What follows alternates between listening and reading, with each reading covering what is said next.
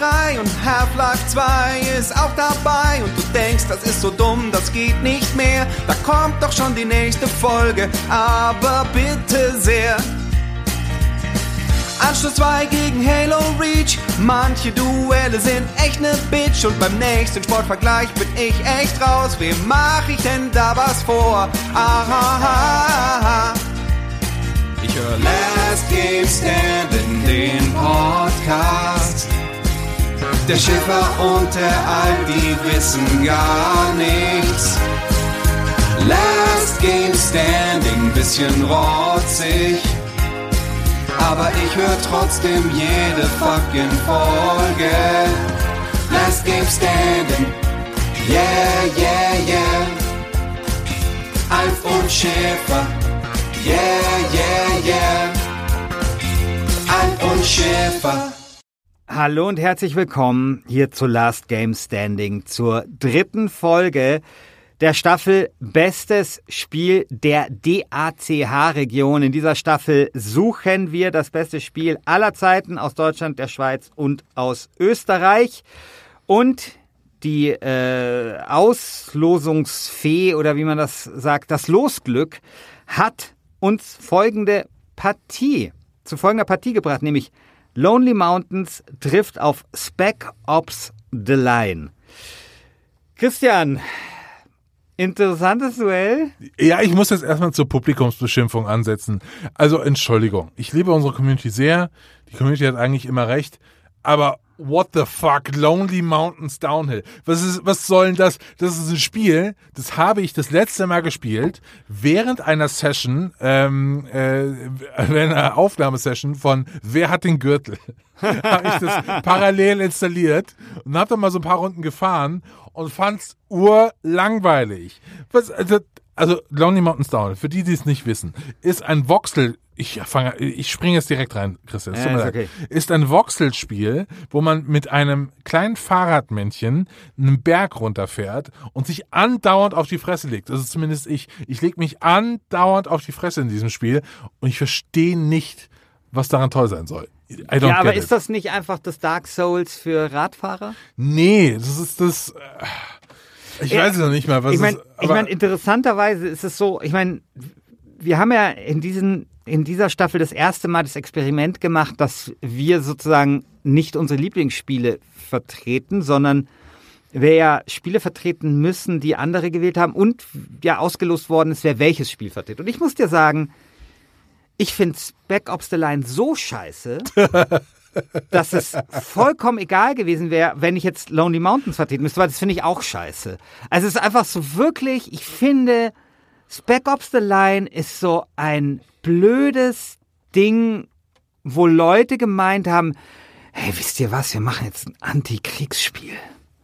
Wir machen jetzt mal wir machen jetzt hier mal was fürs Feuilleton. Es ist so, es ist, ich. Und wir reden immer noch drüber. So prätentiös. Zehn Jahre später. Ja, wir reden immer noch drüber. Ich habe das in meiner Killerspiel-Doku damals schon gehabt und da war es eigentlich schon all. Ähm, und ich, ich weiß nicht, was wir mit dieser Folge machen sollen. Vielleicht machen wir einfach erstmal Pause und reden über unseren anderen Streit. ich möchte über diesen anderen Streit mit dir sprechen. Weil den ja. finde ich relevanter, wirklich. Mir ist es egal, ob Lonely Mountains oder Spec Ops the Line, Line weiterkommt. Diese, diese, diese Mountainbike-Scheiße, die Fötor-Scheiße, sorry, echt ernsthaft, aber diesen anderen Konflikt, den wir haben, Aha. den möchte ich geklärt haben. Ja, dann mach, dann Und zwar, mal, was du hast etwas krass behauptet. Oder beziehungsweise, was hast du behauptet? Also die ganze, man muss es Auseinandersetzung nennen, ja. ging los vor zwei Wochen, beziehungsweise wenn ihr diese Folge hört, sitze ich. ich Vier Wochen. Genau. So. Ist es schon 100 Wochen her? Ähm, und zwar hatte irgendjemand eine, eine Liste gemacht, wo er äh, Ferrero-Produkte von oben nach unten geratet ja, hat. Ja. Und die hast du korrigiert auf TikTok. Und man ja. muss ja dazu sagen, Christian Alt, seit seinem Auftritt bei Günther Jauch, ist er ja kleiner TikTok-Star. Das heißt, du bist da schon einflussreich. Und sonst, wenn du kein TikTok-Star gewesen wär, hätte ich das halt einfach, das, was du dort dann gemacht hast, so als kleine Allüre und kleine Fehlentwicklung, die aber keine gesellschaftliche Rele- Relevanz hat, hätte ich einfach so drüber schauen können. Aber jetzt, wo du ja quasi hier äh, Reichweite hast, sind ja solche Aussagen, die du da getätigt hast, ziemlich verantwortungslos, weil sie ja tatsächlich irgendwie eine größere Menge an Leuten erreichen. Und deswegen dachte ich mir, okay, Christian, so geht es nicht und habe eine kleine Signal-Diskussion mit dir angefangen. Nee, Moment. Also erstmal muss ich festhalten, und da musst du mir jetzt, auch- also muss mir eigentlich zustimmen, dass du mit meiner Liste an sich Ja. kein ja, ja. Problem hast. Ja, also die war jetzt nicht wie, also die war ähnlich schlimm wie die andere, aber nicht schlimmer. So. Aber dann kam Christian und meinte, dass das Geile an der Kinderschokolade ja sei, Kinderüberraschung. An der Kinderüberraschung, Entschuldigung, an der Kinder- Kinderüberraschung am Ü-Ei, da wäre das Geile, dass da ja so viel Schokolade drin wäre. Weil da hat man ja so viel Schokolade im Mund, wenn man so ein Ei isst. Nein. Du hast das Argument immer noch nicht begriffen. Du hast das Argument immer noch nicht begriffen. Mein, also du weißt ja, was Nudging ist, ja? So, Ja. Nudging, also wenn du so mit kleinen psychologischen Tricks Leute zu einem vernünftigen Verhalten anleitest. Also Beispiel ist ja, keine Ahnung, wir sind ja Männer, wenn wir pinkeln gehen, dann ist so eine kleine Biene aufs Pissoir gezeichnet. Ja.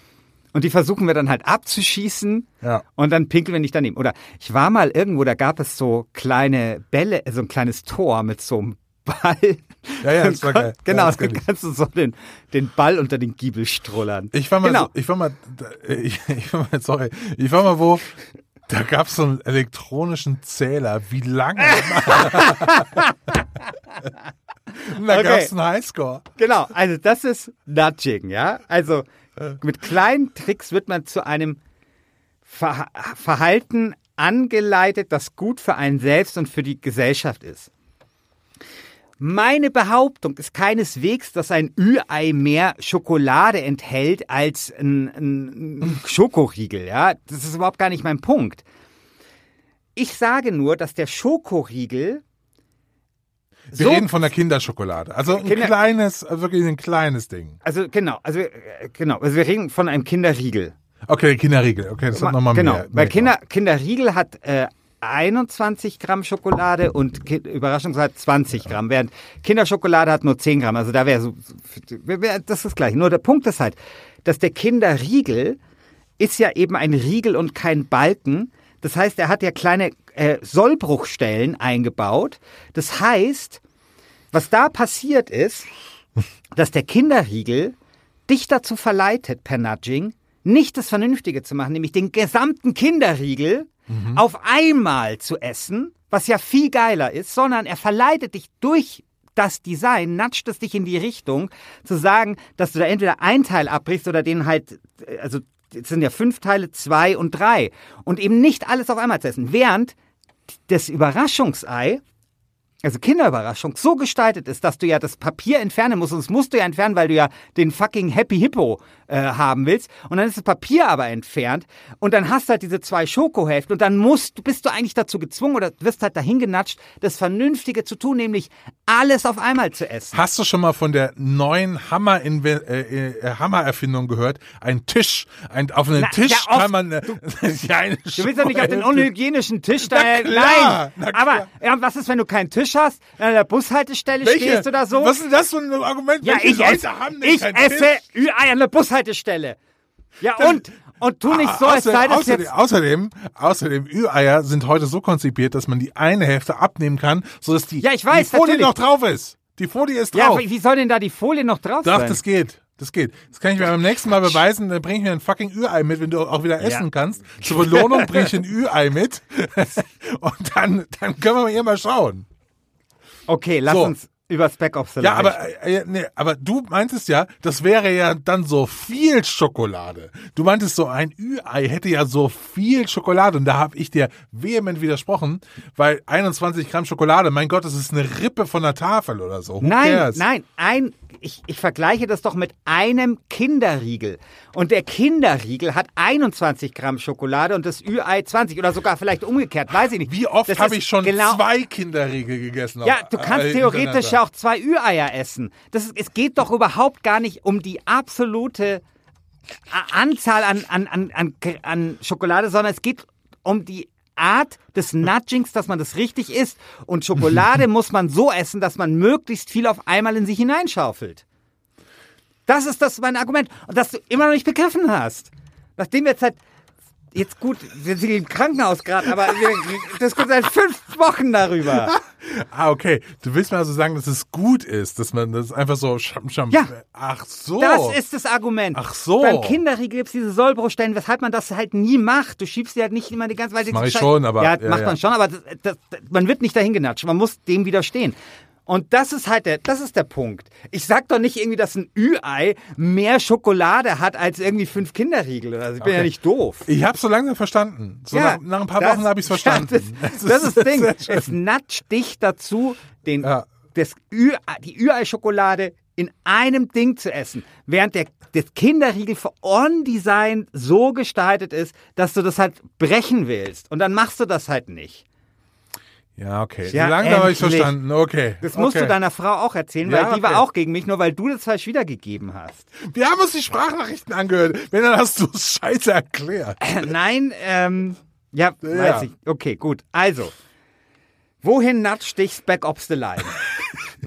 Zum Gasangriff auf unschuldige Zivilisten. Ja, also es ist ja, ich meine, es ist ja nicht so, dass das Spiel jetzt äh, irgendwie nur schlecht wäre. Also sicherlich jetzt rein vom, vom Game Design, also jetzt von, von der Schießerfahrung und sowas nicht, nicht besonders toll, aber es hat schon, sag ich mal, ein paar sehr interessante Sachen. Also was ich schon schön finde, ist, dieses Spiel beginnt ja ganz oben in diesem Turm in, äh, wie heißt das nochmal, Dubai. Und je weiter du nach unten gehst, also sozusagen räumlich, umso tiefer sinkst du auch moralisch. Und da würde ich ja heute sagen, komm, ist ein bisschen dick aufgetragen. Das finde ich Aber- gar nicht so schlecht. Genau, ja. genau. Aber das ist so, wir reden, sind ja hier im Jahr, weiß nicht, 2012 oder sowas, ist es schon ein ziemlich cooler Move. Und ist es eigentlich heute auch noch ein bisschen, ja. Also das ist schon, schon ganz nett. Dann hat das diese berühmte Szene mit, du musst auf Zivilisten schießen, wo man ja denkt, man muss das, aber man muss es gar nicht. Man kann zum Beispiel auch in die Luft schießen. Also wo dieses Spiel, finde ich, schon ziemlich schlau mit dieser Frage umgeht, wie viel Autonomie hast du eigentlich als Spieler? Und ich meine, heute sind wir halt so abgehärtet, da haben wir halt so viele Spiele schon gesehen, die sich irgendwie mit dieser Frage beschäftigen, wer bist du als Spieler und wie viel Freiheit hast du wirklich und so weiter und so fort. Und bist du eigentlich der Gute oder bist du nicht und so weiter. Ich meine, das ist ja bei The Last of Us Part 2 Ja. und äh, keine Ahnung, das ist ja hoch und runter, aber damals war das schon noch sehr, sehr frisch. Und das vom deutschen Studio ist schon, ist schon was Besonderes. Und dann muss man halt sagen, klar, ich meine, diese Antikriegsthematik, die finde ich halt tatsächlich ein bisschen, die ist mir ein bisschen zu plakativ. Ähm, aber es ist halt auch nicht nur diese Antikriegsthematik, sondern da steckt eben schon noch mal, die stecken schon noch mal schlaue Gedanken äh, drin. Und sogar was die Antikriegsthematik angeht, würde ich sagen, naja, ist halt für ein Spiel schon etwas sehr, sehr Besonderes äh, gewesen, das zu der damaligen Zeit zu probieren. Und wenn wir ehrlich sind, so richtig hat das ja bis heute kein, Act- also kein Shooter geknackt. Ne?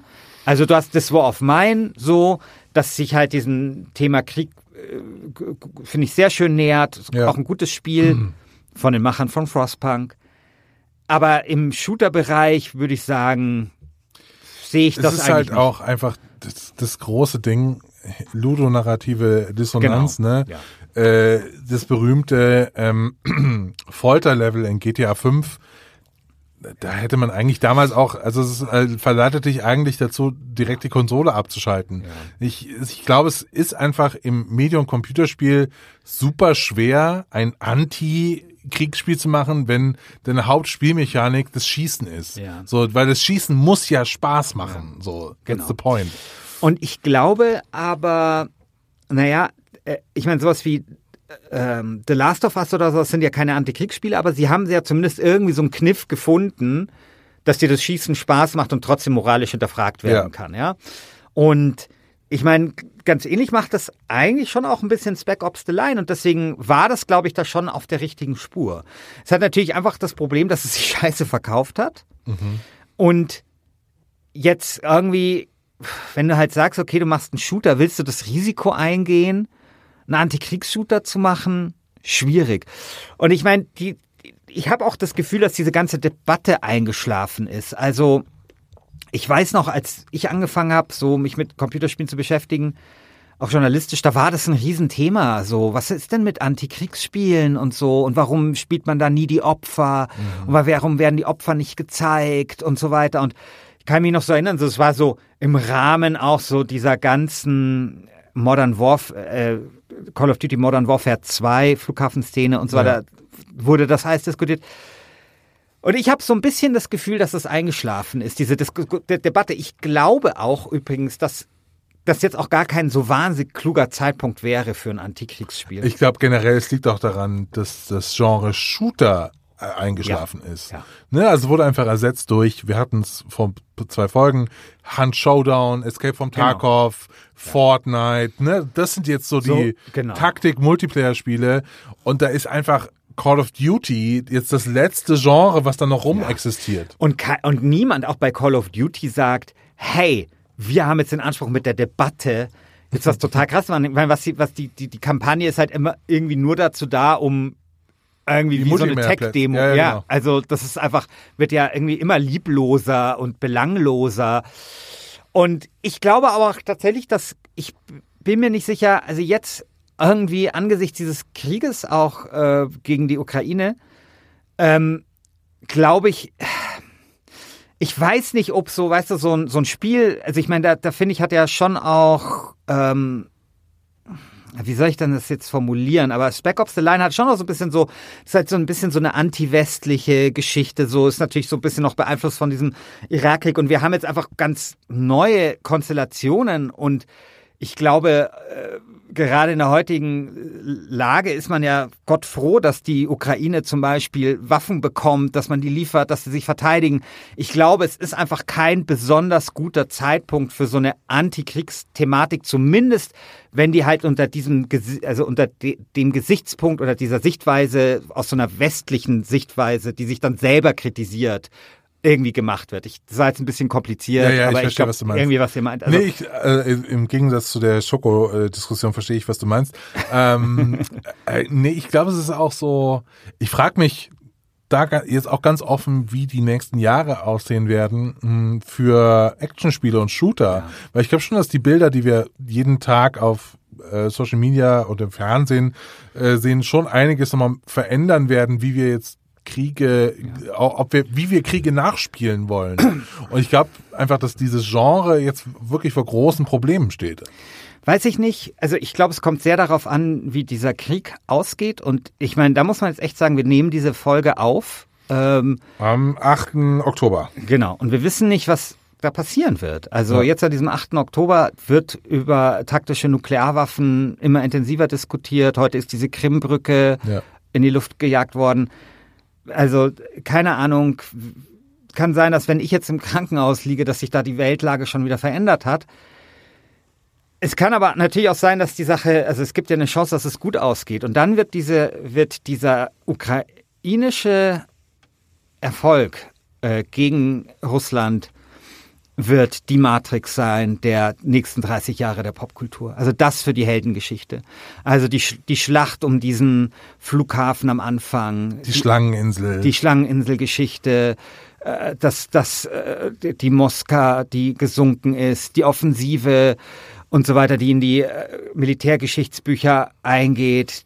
Auch die Situation in dem Atomkraftwerk und so weiter. Also da sind so viele Geschichten jetzt schon dabei, die, wenn das eben gut ausgeht, in den nächsten, also natürlich der, die Verteidigung dieses Stahlwerks, also Azov-Stahlwerks und so, also da wird die Popkultur in den nächsten 30 Jahren unglaublich viel Stoff haben zum Aufarbeiten und da werden Computerspiele selbstverständlich ein Teil davon sein. Ich glaube, ganz ähnlich wie du heute halt Zweiter Weltkrieg einfach so ein Szenario ist, dass du halt immer, immer, immer und ja. immer wieder siehst. Das kann ich mir also vielleicht jetzt nicht in der, in der Masse, ähm, aber so ein bisschen, ein, Stück weit kann ich mir das schon vorstellen, dass das, eine, dass das eine große Rolle spielen wird. Aber dazu muss eben die Geschichte stimmen und die hängt halt einfach von der realen Welt ab. Ja. Ja, wie kommen wir jetzt wieder aufs Mountainbiken, ist die Frage. Ja, also ich komme, also ich meine, was, also Mountainbiken, ich, ähm, ich weiß nicht, es ist halt auch ein interessanter, aber natürlich sehr gefährlicher Sport und ich glaube, es ist irgendwie ganz schön, wenn man, wenn man das so auf dem Computer macht und ich was ich so gehört habe, ist halt tatsächlich so, weißt du, es gibt so Spiele, das sind so Optimierungsspiele. Zum Beispiel sowas wie Doom. Also war eigentlich so, also Doom 1 und 2 war so, ich wusste irgendwann, wo jeder, äh, jeder Gegner steht. Ich konnte einfach wie so ein heißes Messer durch diesen Level einfach durchwalzen. Und ganz ähnlich ist ja die Faszination bei sowas wie äh, Dark Souls oder zum Beispiel auch diese Rallye-Spiele, also diese Colin McRae, also Ja, die älteren, ja. wo du einfach jede Kurve kennen musst. Und das sind Optimierungsspiele. Das sind einfach Spiele, die spielst du und du hast Befriedigung dabei, den Weg durch dieses Spiel zu optimieren und da immer besser zu werden. Und ich glaube, dass halt dieses Lonely Mountains, auch wenn ich es jetzt nicht gespielt habe, ist einfach ein Spiel, das genau das sehr, sehr gut macht. Ich würde gerne mal vorlesen, was ähm, unser geschätztes Forenmitglied Heat Haze zu diesem Spiel gesagt hat, weil es war sein Pick, seine Schuld. Äh, Heat Haze sagt, zugegeben, es hat hier ähnliche Erfolgsaussichten wie Candybox 2 in der letzten Staffel, aber ich kann euch gar nicht sagen, wie viel Liebe ich für dieses Spiel empfinde. Für mich äh, für mich die Definition des Flows, zumindest bis zur nächsten Tanne. Trotz der Low-Poly-Optik schafft es dieses Game, die Essenz des Mountainbikings einzufangen wie kein anderes. Der satte Sound des Freilaufs macht mich einfach glücklich. Ich kann das verstehen, wenn man eben dieses Flow-Gefühl erreichen kann äh, und eben nicht in die nächste Tanne fährt. Aber ich bin halt nur in die nächste Tanne gefahren. Andauernd in die nächste Tanne. Ich bin der schlechteste Mountainbiker der Welt. Ich verstehe auch Mountainbiken als Gefühl nicht. Also davon mal abgesehen, das ist sehr gefährlich. Aber äh, äh, so. Ähm, genau, ich glaube, ich bin da einfach der Falscheste, dieses Spiel zu verteidigen. Aber dennoch, äh, Lonely Mountains Downhill ist natürlich besser als Spec Ops The Line, muss ich sagen. Vielleicht ist es das, äh, es sind, ich kann mir auch nicht vorstellen, dass in dieser Staffel Spiele noch mal weiter voneinander entfernt sein Nee. werden. Also das ist schon, also wir, wir lieben ja insbesondere auch die kuriosen Paarungen, aber hier ist es natürlich wirklich so, ja, also äh, viele haben die Spiele nicht miteinander gemeinsam, außer dass sie beide aus Deutschland kommen. Ist halt die Frage, kommt das vielleicht sogar Nee, doch, das aus kommt Österreich? Aus Deutschland. Nee, das Okay. kommt aus Deutschland. Das hat, äh, ich weiß ja Namen, also Helbig ist der Nachname. Der hat mal in München ähm, äh, gearbeitet, hat das gemacht und ist ein super Game Designer. Also ja, wollen wir zu den Plädoyers kommen? Weil man muss sagen, es ist jetzt die dritte Folge, hier ist schon echt heiß. Ja, hier ist es richtig heiß. Ja. Auch wegen der hitzigen äh, Ferrero äh, K- Ü- Ü- Ü-Ei äh, äh, wir jetzt mit Ich mache jetzt mal meins. So Leute, was haben wir den Menschen da draußen nicht alles erzählt? Spiele sind Kulturgut, Spiele erzählen Geschichten, Spiele widmen sich wichtigen Themen, bla bla bla. Aber was ist dieses Gesülze wirklich wert, wenn Spec Ops The Line hier nicht ins Viertelfinale der elften Staffel von Last Game Standing einziehen kann? Das Spiel, das schon Antikriegsspiel war, bevor es überhaupt naja, okay. Eigentlich gibt es auch heute keine Antikriegsspiele, was nochmal zeigt, wie weit Spec Ops The Line seiner Zeit voraus war. Und immer noch ist. Wenn Speckobst hier nicht weiterkommt, dann kann man Spiel auch gleich wieder an den, in, in den Oblätter am Marienplatz verbannen oder auf die Spielzeugmesse in Nürnberg. Dann war's das mit Spiele sind endlich erwachsen geworden und Mountain Blade 2 Rezensionen im Deutschlandfunk. Dann kann man auch gleich Christian Pfeiffer oder Christian Alt den Laden übernehmen lassen. Also, eure Stimme für Speckobst The Line. Liebe Freundinnen und Freunde der geschätzten, der geschätzten Bike-Kultur, äh, liebe Bike-Fans, ihr kennt es doch auch, dieses Geräusch, wenn einfach das Fahrrad im Leerlauf ist. Ihr fahrt so einen geilen Alpenberg runter und es macht einfach so so, und ihr müsst da links und rechts Steinen ausweichen und dann kommt da so eine Tanne und ihr müsst so und dann schafft ihr es gerade noch so auf eurem Helm habt ihr eine GoPro, um euren Kollegen am nächsten Morgen im äh, Startup-Büro zu zeigen, was für ein geiler Hund ihr seid. Das ist Lonely Mountains Downhill. Lonely Mountains Downhill ähm, ist eine fantastische Erfahrung für die, die es können. Ähm, ich äh, nicht, aber äh, für die, die es können, eben schon. Lonely Mountains Downhill ist das Dark Souls der Mountainbike-Spiele, wie mein Kollege Christian Schiffer eben richtigerweise gesagt hat. Und deswegen ein absoluter Meilenstein der deutschen Spielekultur. Wählt Lonely Mountains Downhill. Ja, vielen Dank fürs Zuhören. Ja, danke. Vielen Dank fürs Abstimmen. Also ihr findet die Abstimmung im Forum. Wie gesagt, ich bin gerade im Krankenhaus, wenn ihr die Folge hört. Kann sein, dass es ein bisschen länger dauert. Äh, unterstützt Wasted, ähm, sofern es geht, sofern es eure finanzielle Situation zulässt. Und ja, ich hoffe, dass sich die Weltlage nicht weiter verschlechtert hat, wenn diese Folge rauskommt. Und wir hören uns dann mit dem nächsten Duell, Aber das da lautet, weißt du das zufällig, ich hab's Christian? eben gesehen. Warte mal. Der Planer, Oh Gott. vertreten von mir, gegen Siedler 2. Vertreten von mir. Ja, ja. Ah, das ist ein super Duell. Ja. Das ist ein, das ist hochklassig, hochklassiges Duell. Ja. Boah, ich werde im Krankenhaus richtig viel der Planer. Der Planer auf dem äh, Steam, Auf Steam Deck, Geil. genau. Das mache mit ich GOG, auch. Mit GOG connecten. Es gibt bestimmt. Ja. Es gibt ganz bestimmt. Ja, Genau. ja gut. Gut. Dann vielen Dank. Vielen und Dank. wir hören uns ganz bald. Bis dann. Ciao. Ciao.